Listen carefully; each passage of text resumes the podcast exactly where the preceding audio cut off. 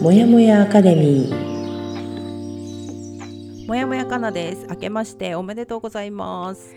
流されるままに人生を旅して生きているファーストペンギンの組です。明けましておめでとうございますはい、えーこの番組は私もやもやかなとコーチングとの出会いから人生を動かし始めたファーストペンギンの組が早朝にお送りしている一人じゃ頑張れない人たちのための番組です。はい。が、えー今回はですねちょっとあの夜にあの 出張して元旦の夜に、まあ、ちょっとインスタライブをで、あの公開しながら収録をしている回となります。はい。とラジオの番組の方ではずっとやりたかったことをやりなさいという本をうん。12週間かけて読み終わりましてただいま振り返りをしている状態です。で、ははいい1月の10 22日日曜日の放送からはこちらのとスタンフォードの自分を変える教室という本を本に変えて自己探求を引き続き進めていこうと思っておりますので、はいこちらもよろしくお願いします。よろしくお願いしますもやもやアカデミーラジオ配信は日曜日火曜日木曜日の週3回です。よろしくお願いします。はいで今回は2022年の振り返りと2023年について、まあ、ゆるりと話していきたいと思っております、本日が1月の1日2023年ですね。は元旦よろしくお願いします。お願いします。はい。で、えー、と日曜日の放送回でいつもこう発表している速度ですね。私が今どれぐらいの速度で進んでるんだよっていうのをこう乗り物とかに例えてお話ししているっていうやつなんですけども、うん。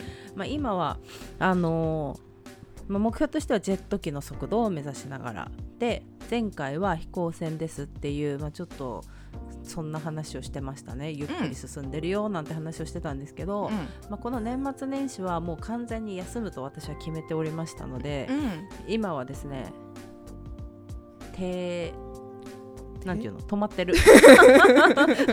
停泊中って言おうと思ったけど船になっちゃったと思って今。乗り物は何でもいいの？何でもいいかな。まあ停止中です今。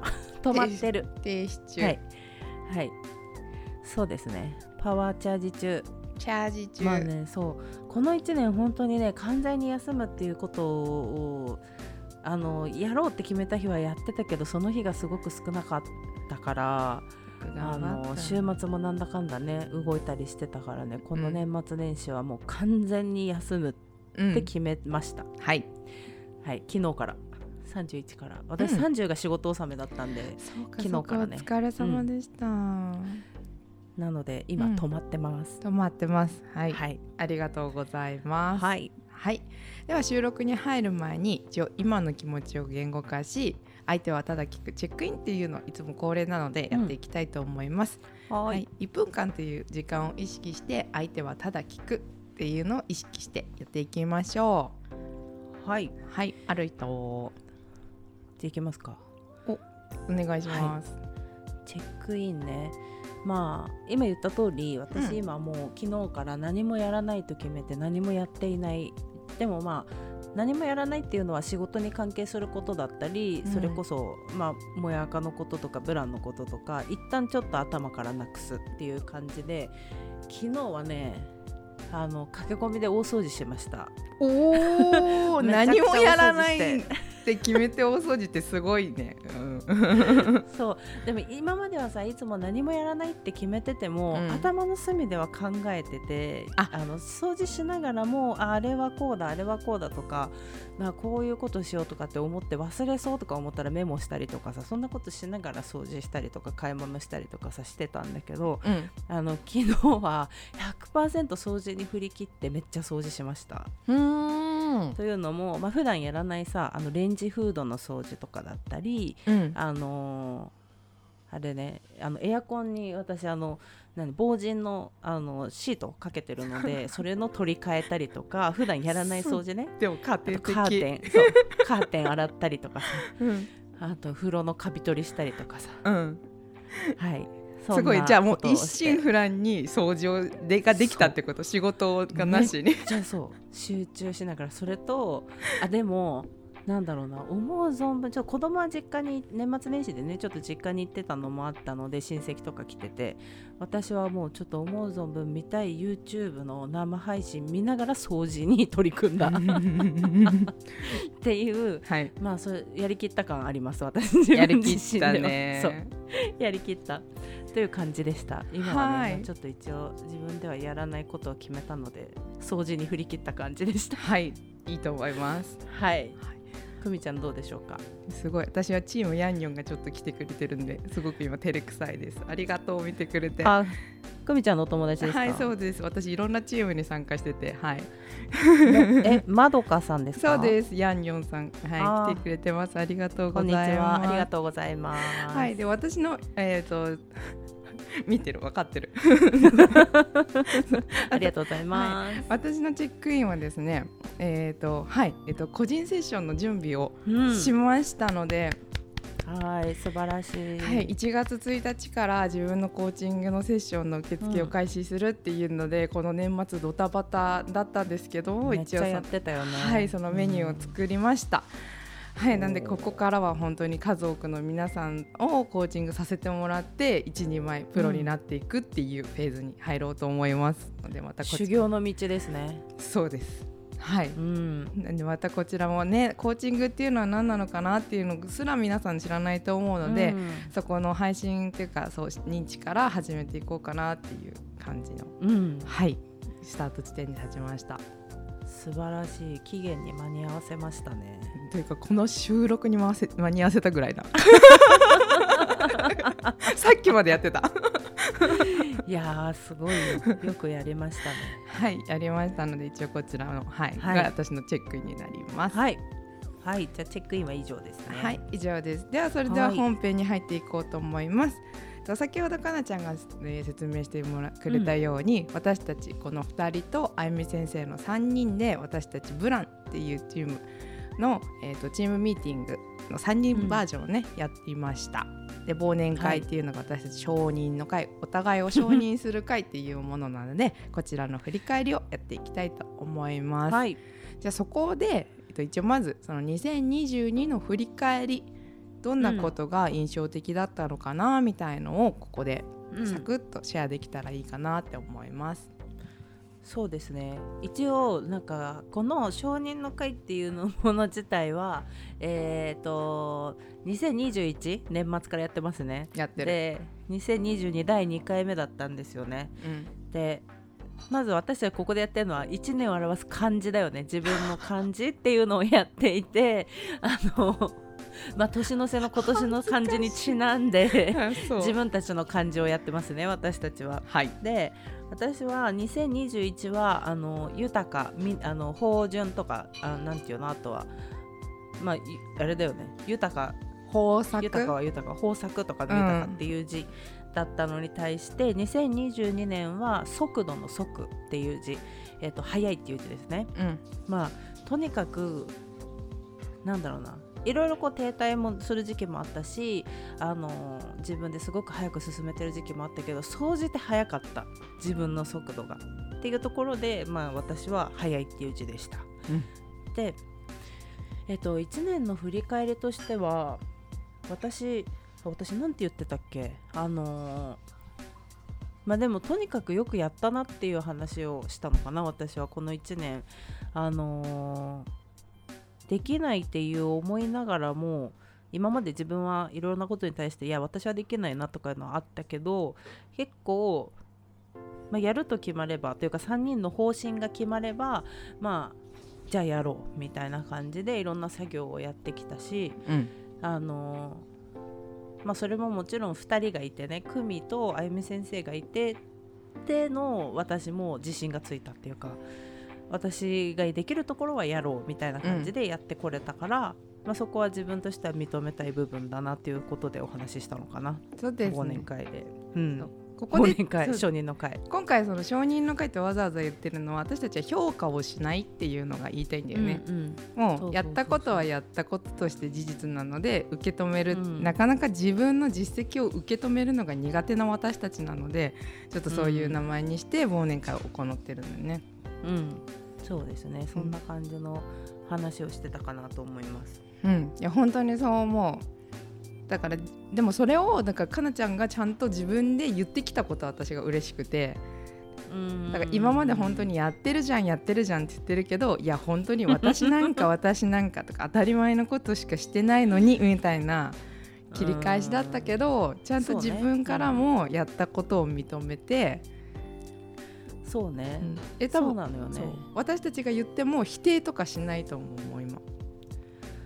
そうだな。そうなんか前まではうん。まあ、今でも若干あるんだけど私ができることはみんなができると思っているからね。うん、あそこでいや別。に特別なことはしてないよねっていう。うん。だけどやっぱり自分にできない部分を持ってる人がやってることを見るとわあすごいあの人はすごいわとかってさどうしても見ちゃうじゃない。なっちゃう。だから自分がやってることは普通だし別に何も特別なことないしっていうのが結構2年前ぐらいまではあったけど、うん。まあ、そういう見方をしなくなったかね私はね。うん。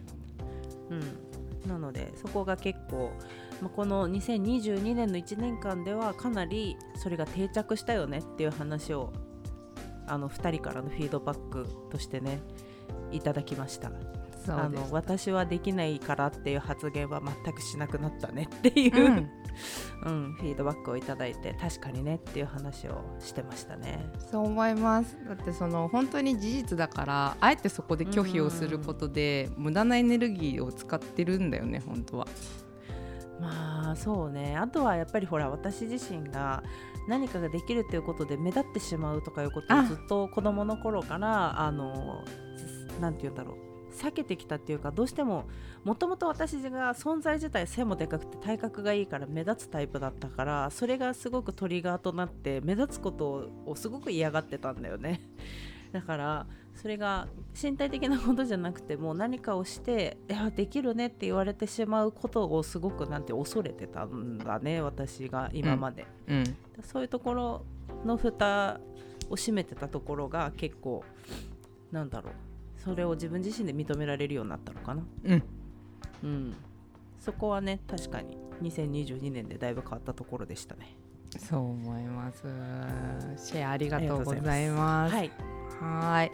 で私はですね自分自身の振り返りっていうよりかは他の人に言われて結構びっくりしたのは、あの1年間いなくならなかったねって言ってもらったこの本 当に本当にね久美は急にいなくなるタイプの人だったから、はい、いや知ってます？あの今日聞いてるまどちゃんと、はい、ネイルサロン英語一さん。みんな知ってるよね？くみちゃんよくいなくなってたんですけど。一応今年はなんかあんまり引きこもることもなくはい安定できたので、また会があったらきっといけると思います。そうでドタキャンしちゃったりねしちゃってたから昔は、いっぱいいっぱいに勝手になってね。うんそうそうそうそうそう。だからこれが別になんかあの授業やろうとかそういうことでなくってもただただこうわちゃわちゃ遊んでるグループとかであっても、うん。あの急に組のレスポンスがなくなる。めっちゃ笑ってるよ。めっちゃ笑ってます。みんな知ってる。本当ね。笑いたくなるぐらい。でも今年は本当に組いなくならなかったしあの急にそのグループ LINE の中でもレスがなくなるとかそういうことは確かに一度もなかったねうんっていうところは確かに。そうだだからそんな自分が出てくるなんて将来考えたこともできると思ってなかったから、うん。そんなこと、うんそううん。う。んだからまあもちろんその即レスじゃないかもしれないけど、うん。そのいなくならないっていうのは私にとってすごく大きな一歩だったなって。そうね。あのうん不安にならなかった、あれ？久美もしかしていなくなったかな？みたいな。あのそういう前感じてたあのドキドキ感はなかったね確かにそうですね。あれ？みたいな。あ久美もしかしていなくなっちゃったかな みたいな。本当に。なんかでもこれを本当に大きくさせてくれたのはその私たちがやったそのグループコーチングのコースでコーチになったっていうのでやっぱいなくなっちゃいけないっていうのとやっぱりみんなが頑張ってるしそれに応えてあげようとか思ってたらあっという間に1年過ぎたみたいなところあるかもしれない。確かにね。まあその「Find My Peace」っていう私たちがあの今2022年で第1回目でやった6ヶ月間のコースとしてあの一応テスト期間としてやって、まあ、そこで半年使ってるもんね。そうなんです。半年間でそう。そうだね。みんなが言ってくれたことにコーチとしてお答えするっていうガイド役をしたので、2週間に1回はオンラインのセッションあったしね。そうよ。寝ぼすけなんてしてる場合じゃなかったのよ、いや本当にそうなんだよね。本当にさそうよ。土曜日も朝から私たちラジオの収録してたし早朝に。でその2週間に1回は日曜日の朝にグループセッションをしてたから本当よくやったね。はいそうです。このこの承認の会は自画自賛をもうウェルカムの会なのでね、今年も楽しかったね。確かにね。いやーでもそうか。それはすごく組に作用したんだねそこがね。そう作用したしそれを周りの人から言ってもらえたっていうのがすごく嬉しかった、うんうんうんうんうん確かに。いやまあこれは承認の会でも爆笑だったけどね。ならなかったっていういやでもすごいねっていうさ。そいやほんとすごいと思って。1年間まるまる組がいなくならないって結構すごいこと。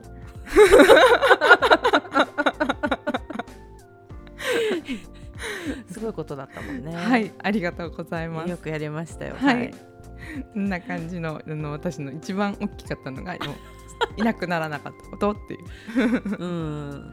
ツイッターにも書いてたもんね。そう。承認の会の振り返りでね。いやいやそうよ。大きい成長だよそこは。私にとっては大きかったですね。うん。でなんかしかもそのそれにプラスでこのインスタグラムとかやっぱりツイッターすら怖かったけど、それも一応応なんとなく続けていたので2023の目標の方では本当にそれが当たり前の自分になるっていうのをちょっと上げたりもしてました。うん慣れるよ。大丈夫大丈夫。かなあね。いや今のところ本当になんか一緒にやってるそのフォローしてくださってる方とか、あのうん。うん周りのみんながすごく優しい感じなので怖さは今のところうんうん。ない感じでやってやれております。そうね。はい、びっくりするだろうねみんなね。組がツイッターもやっててインスタグラムもやってますよってちゃんと更新してあのアカウントがあるだけじゃなくてちゃんとやってるっていうことがさ えーみたいなね。びっくりするだろうけどまあでも一歩踏み出したということですね。少しずつ頑張ろうと思います。はい、ちょちょっとこの流れで2023の方もちょっとちらりと言ったりしたんだけど、多分2つの方法で私たちアプローチしてあの、うん。自己紹介決めようっていうのと、うん。あともう一つなんかえっとリクルートで使われている WCM テストっていうのやろうっていう感じだったけど、うん。カラちゃんにとってはどっちの方が印象的だった？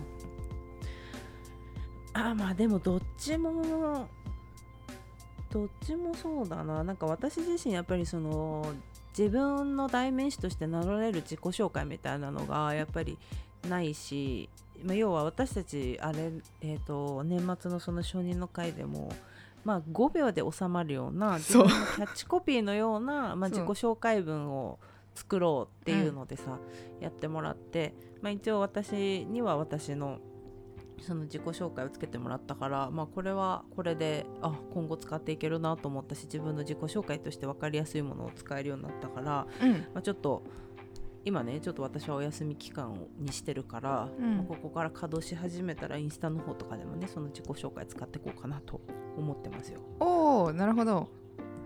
うん、一応ね前に進むママママコミュニティ主催。うん新ママのもやかなっていう。ああうん。はい、ちょっとまだ長いんだよね。じゃあここからブラッシュアップがそうん。もうちょっとね練っていけばいいかなとは思うけど。もう一回言って自己紹介。前に進むママコミュニティ主催、うん。新ママの新マママになっちゃって 新ママのもやかな。うんうん。です、うん。そう。だからねまあちょっと私の、まあ、等身大の姿じゃないけどあのそこでね同じように先に進んでいきたいと思ってる人とかがね、うん。あのコミュニティとして集まってもらえればうん。あの私も別にこうなんかプロコーチとしてこうなんかこう提供できるってわけじゃないけどあの一緒に頑張ろうみたいなコミュニティを作っていければなと思います。うん。素敵、うん。そこだよねですね。そのね。それがなんか良かったなと思う。あの自己紹介。5秒でっていうのだけどその周りにどう見られたいかっていうのとか、自分がどうなりたいのかっていうのをその自己紹介の中に入れるっていうのがすごくいいなって思った。いやーね本当にそうなのよ。なかなかやっぱりこれも自分ではなかなか決めれないじゃない。うん。やっぱりね他の意見も欲しいしっていうところで、そこは良かったと思ってますうん。あとは WCM もねこれはこれでまた別の見方というか、面白かったね。そう WCM っていうのは will とうん。Can とうん。Must うん。っていうのに対して、まあ、自分が、えー、と何をしたいかとか can だとあ can だなんだったっけ？キャンキャンは生かしたい強みや克服したい課題。か。で、うん。Must が能力開発につながるミッション。うんうんうん。そうか。で、うん。その will can must でそれぞれ3人のうん。あの will can must をうん。発表してったんだね。そうです。そうでした。そう。ちょっと私これも2023飛び越えて将来目標みたいな感じになになっちゃったけど。うんうんうん。あなんかでもまあ、でもそうよね。うん。それがきっとねその後々になるのかなって思って私のを発表すると、その「will」っていうのがやっぱり社会貢献後々したいなっていうのが結構強かったり、あとその家族に対しての時間も大事にしたいけど自分に対しての時間も大切にできる環境を自分で作りたいで、うん。C、CAN はあと結構推進力を皆さんに褒めてもらったので推進力がある、うん。コミュニケーションが力を生かしたいっていうのはあるけど課題としてはまだ認知度が低いっていうのがあったりするね、うんうんうんうん。でそれでそこに対してマスト能力に開開発能力開発につながるミッションとしては、えーこの SNS だったりワークショップをやったり、うん。あと先ほど言ったそのコーチングのメニューを作ったのでとりあえず100人、100人ね。100人目指してそれをやるっていうのが私のミッションでした。そうですねいやーでもなんだろう100人ってわーって思うけどまあでも言ったらさ1年でやると思ったらさまあ1ヶ月に10うん人やったら余裕で超えるわけだから、そうです。アベレージ8取っとけばいけるわけだよね。う そうね。8、9 う そう。だからできなくもない。ちょっと苦しいけどできなくない数字なんだよねきっと1年でやるとしたら。そう思います。でなんで一応ここで100人っていうのは本当にあのカットモデルみたいなイメージで、うんうんうん普段だったら多分そのコーチングって、えっと、1回1万円ぐらいが多分うん、一番下？相場ね。相場、うん。になるのかな？相場いや相場じゃないか、まあ、ミニマムで1万円ぐらいなのかな？きっと正規料金で多分、うん、なんでまあこの100人まではそのその3割まだ自分が未熟ということなので、その3300円で皆さんともうガチでうん。付き合っていこう思うので、本当にこのコーチングとは何かとか、コーチングちょっと気になってるなみたいな人を頑張ってつなげていって、コーチングってこういうものなんですよとか、もちろんあと私にはそのコーチ仲間っていうのもいるので、うん私がコーチで合わなかったとしてもしたら他の人を紹介するとかもできるから。うんうん。もうこれは認知度を高めるためにもうがむしゃらに100人目指して頑張ろうとそうで思います。すねそう。あのコーチングがいらない人って世の中にいないからね。うん、そ多分、ねただそれをすごく特別なものとかエグゼクティブのものとかその、ね、うあの会社の上役の人たちだけがこう指針を固めるために取るとかそういうのでは。全然なくって欧米の方だと普通に一般の人がコーチングっていうのを受けて月に1回とか月に2回とかを、まあ、自分の悩みの解消のためだったりとか、まあ、こうなんだろう例えば私たちとかだと一歩前に進みたいけど、うん。どうやってやっていいか分かんないとかさうん。あの自分の生活をもうちょっと良くしたいのに何を求めてるか分かんないなとかそういうモヤモヤを抱えた人とかでも全然受けれるもの。そうだね。というか一緒にその問題っていうのが何なのか自分が本当に求めてるものは何なのかっていうのをコーチと一緒に解決していくみたいなものだから、うん、ね、なかなかそこが知られてなかったり、全然だよ。ね、あのうん。企業で行うものみたいな私なんかもそうだったけど、うん、あの会社に専属のコーチとかがいてうん。従業員にその定期的にコーチングを受けさせるとかそういうものだと思ってたから、うん、まあ、そこがね私たちブランでもそのコーチングっていうの認知を広げていけたらいいなっていうあの、ね、ミッションを自分たちで掲げてるからね。そう。私たちのミッションだねこれはね。そう。うん。コーチングを日本にでもあるからね。広めたい、そうそうそうそうそう。なんかコーチングっていうものをうん。コーチングって何っていうもんじゃなくてあコーチング受けてんだみたいなそれぐらいのノリでできたらね。まずはそこよね。そう。本当だからそう。でうちのコーチはこうだけどとかいう会話が当たり前になってほしい、ねそうそうそうそうそうそういうのがあったらねえじゃあそこそっちのコーチ良さそうだねとか。さそうだよ。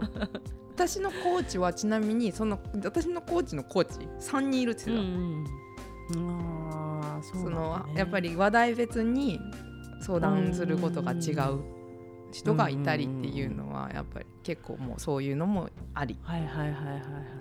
まあね、また認知が広がればさあのその、えー、と相場の価格っていうのも下がってきたりするしね。下がるし質も上がると思う本当に、うん。全体的なそうそうそう。だからねそういう風にいけたらいいなというところの、まあ、一歩として久美ちゃんが来年動き出すということあ今年だ。今年。そう。2023年動き出やすということで。るそうもともとね私が受けててすごいこうあの涙ながらにいろんなことが起きて このひ引きこもらない私を手に入れたのでなんか私でもこんな風になれるんだよっていうことで広めていきたい。今でも忘れないです。第1回目の久美がコーチング受けた後 号泣しましたっていうお知らせがね。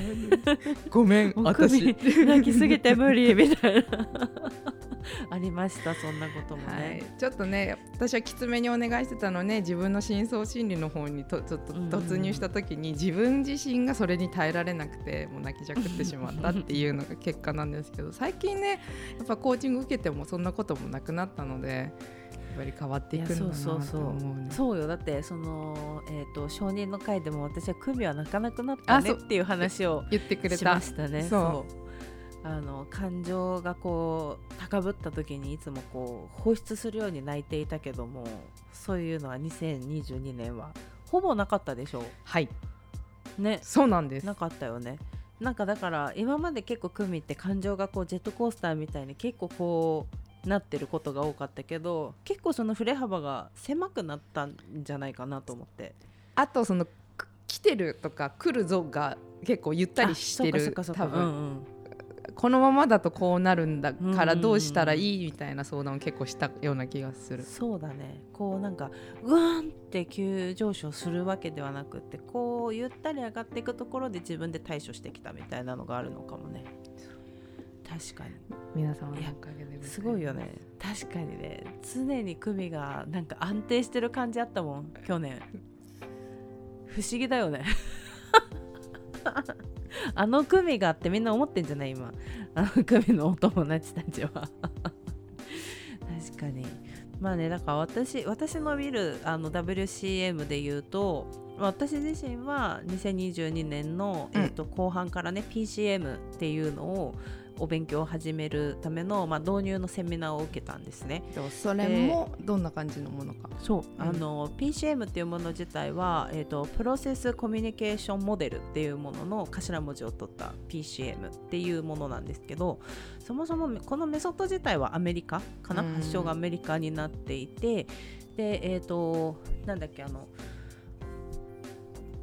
あやばい名前忘れちゃった あのただ、まあ、その要はコミュニケーションをあの他の人と他人と取るコミュニケーションを円滑に進めるためにっていうところが目的にはなっていて、うんうん。でそもそもそのパーソナリティそれの、えっと、人が持ってるパーソナリティっていうのは6種類ありますよって言ってるのが提唱してるのが PCM のメソッドででその6個のパターン全員が持っているんだけどもどれが一番強く出てくるのかとか生まれ持ってあの持ってるパーソナリティがどこになるのかとかっていうのを初めにこうちょっといろんな45問ぐらいのテストを受けて自分がどこにあるかとかっていうのを診断するっていうのがまずは導入のところでねこの間私が年末に受けたところで、まあ、次春に、えー、とベーシックのセミナーを受けるんですけど、まあ、そこは実際にその、えー、とパーソナリティのタイプによってどういうアプローチをしていくことが、あのーその人のなんだろうコミュニケーションをそのタイプが違う人たちでうん。コミュニケーションを取るときにどうやったら円滑にコミュニケーションを取れるのかとか例えば、まあ、接客業をしてる人でもそうだけど必ず、ね、仕事を進める上でも私生活していく上でも人との関わりがある中でなるべく問題にならないように自分がモヤモヤしないようにコミュニケーションを取るにはどうしたらいいのかとかっていうのを、あの PCM のメソッド使いながらでその PCM 自体が、えー、とまあ、結構心理学とか精神心理学とかそういうのを元にして、うん。まあ、開発してるものだからね、うん。なかなか面白いんですね、それが。う。んねそそうだからそれをねあの私は2023年に一応アドバンスのセミナーまで、えー、と2023今年中に受けるよっていうのがビールの部分ですね。うはい。はい、で私の C キャンですね。キャンのところについてはまあなんだろう。もともと一応コミュニケーションが苦手ではない私は。そうだ。コミュニケーション。一応コミュ力がある方っていうことと、まあ、この3人の中ではわりかし一般レベルのあの共感力を持ってるだろう。一般レベルもしくはそれより 上の共感力を持ってる人だねっていうね。そうなんです。あのクミもあゆみ先生もどちらかというとちょっとなんか奇才というか あのちょっと天才肌というか アーティスティックな人クミはアーティスティック系。いいようにで言ってくれてありがとう。あゆみ先生は、うん。あゆみ先生は天才肌な感じの、うん。ちょっと常人ではないちょっとそんなね。そんなことない。そんなことないんだけど、うん。そう。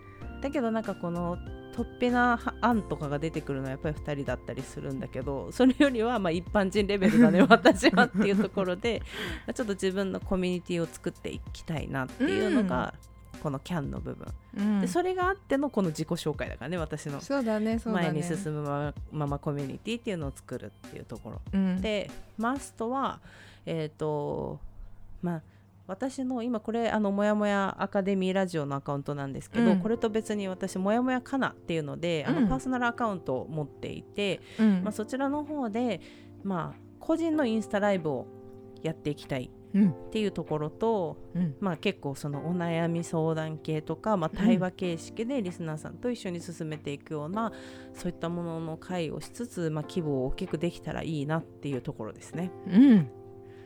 はい、言ったねコミュニケーションをコミュニケーション力を磨く。磨く？うん。っていうところですね今年は。楽しみそのインスタライブも。ねえどうなるかな？練馬のマツコさん。本当にね。そうちょっと私のセルフイメージとして私ずっと言ってるのが、えー、とマザーマツコ。マザーマツコさんパワーワードですけどあのマザー・テレサっていうのと、まあ、マツコ・デラックスを足して2で割ってマザー・マツコ、うん。ね、私のセルフイメージはそこになるので、うんまあ、やっぱりコミュニケーションお化けにならないといけないよね。なるほどね。楽しみ。思ってるしね。やっぱりちょっと自分の今ねやっぱり最近どうしてもその自分の知ってる人の枠を超えた、えー、と人脈というかさ知ってる人を広げるって会社ぐらいでしかないから、うんうん。まあそこをなんて言うんだろうそのそこの枠を超えたいというかうん。そういったところも目指していくためのっていうところですかね。うん。ぜひぜひ。はい。いやー。あ久美の漢字なんですか？ああ言ってないですね。はい、はい。えっと私は去年の漢字は次っていう漢字、なんかいろいろこう次なるものが見えてくるんじゃなかろうかみたいな時で、うん。でもまだ本当は全然何もなくてすごい。その後2月ぐらいに泣きじゃくるっていう事件が起きるっていう。ののまだ知らないから12月はぽややんと「次です」とか言ってて。はい。でね。こはい、今年は「どう？動く」の「どう」です？あーそうだったね。動はい。くですね、実際、えっと、引っ越しをして動いたりとか、うん。はい。いろいろ動き始めたあのセルフコーチングのねグループを持ってたりとか、その実際のコーチングの資格取り始めてね受付も始めましたとか、うん。うん、動けたので。動くそうですね。動いてるよね。動いてるでも動いてるんだけど多分何回か前のラジオかなんかで言ったかもしれないけどやっぱりちょっと、うん。本来私はもっとリアルうん。このコロナがなければすごうんいいろんなところで人を集めていろいろなんか騒いだりとかなんか楽しんだりするのも好きだからだからやっぱちょっとうん。なんだろうねそっちの方も今度はやっていきたいなとはうん。思います。そうだね。まあできればもちろんその組のパーソナルコーチングもそうなんだけど、うん。まあ、ブランとしてもそのリアルのねうん。オフラインでつながれるようなそういうワークショップとかもやれたらいいなと思そう。しね2023年は。そう。結構開発いっぱいしたからほんと30分でなんか考え方変わるよみたいなワークもいっぱいあるから、ちょっとみんなで集まってそういうのやってみてどうかなとかいうのも、そうだね、うん。やっていけたらいいかな。まあねそうオンラインでも全然できるところで、うん。まあなんていうんだろうやりやすいうん。ツールとしてコロナでコロナ禍でさそこは認められた部分だけどやっぱりオフラインだからこそできることとか感じれることとかっていうのがあるからねやっぱね、そこはあの2023年作れたらいいなと思うとこだよね。はい。いやー2023年が始まっちゃったねもう、うん騒がしいよまた。今年も騒がしいですよきっとね、2022年も本当になんか駆け抜けた感じなんで。うん。よくやったよね、うん。本当私たちね。だから印象的だったもん、頑張りました疲れたってみんな言ってたけどそりゃ疲れるわぐらい頑張ってて でもさあでもね年末になって初めて言ったんじゃないみんな、うんそう。の少年の会に来て、うん。いやもうちょっと疲れたっていうさ。それまで疲れたとか言ってられないぐらい、うん。まあなんか迫られてるものもあったしうん。疲れたとは思ってなかったねその走り続けてる時はさ。うん。あもうこれをどうにかいいものにしてうん。これを出したいだからやるみたいなさ感じだったしまあそれこそね3人とももちろんだけど本業は別にちゃんと今はある状態でさ働きながらまあそれで余力でやってる部分だけどさまあなんだろうあゆみ先生が疲れたって言ったからね相当だと思う、あんまり疲れたと言わないあゆみ先生がねいやもうちょっと疲れたわって言ってたから相当疲れたんだろうなってみんな疲れましたよね。いやねちょっとねなんか新鮮だったもん疲れたわって、うん。みんなが言ってる姿がうん。なんか、うん。私たちあんまり疲れたっていつも言わないんだなと思って、うん。ね、だからここで、まあ、みんなそれぞれそれなりにパワーチャージしてねうん。また年末年始でお休みして、うん。また1月からうん。頑張っていきましょう。行きましょう。はい、そんな感じでラジオ収録よろしいかしら？この辺で。はい、大丈夫です。はいありがとうございます。では、えっと、次回放送は1月の8日8日日曜日。これはずっとやりたかったことをやりなさいのうん。第5週できるという感覚を取り戻すをの振り返りをお話ししていきますので、はい。こちらもよろしくお願いします。はい、よろしくお願いします。はい、では、えー本日も私もやもやかなと。ファーストペンギンの組がお送りしました。はい、では、えー本日1月1日ですね、元旦の夜に収録しております。では、えーまだお正月休みだと思いますが、まあ、今年も皆さん2023年やりたいことをやって生きていきましょう。はい。はい、ではいつでも自分を大切に。またね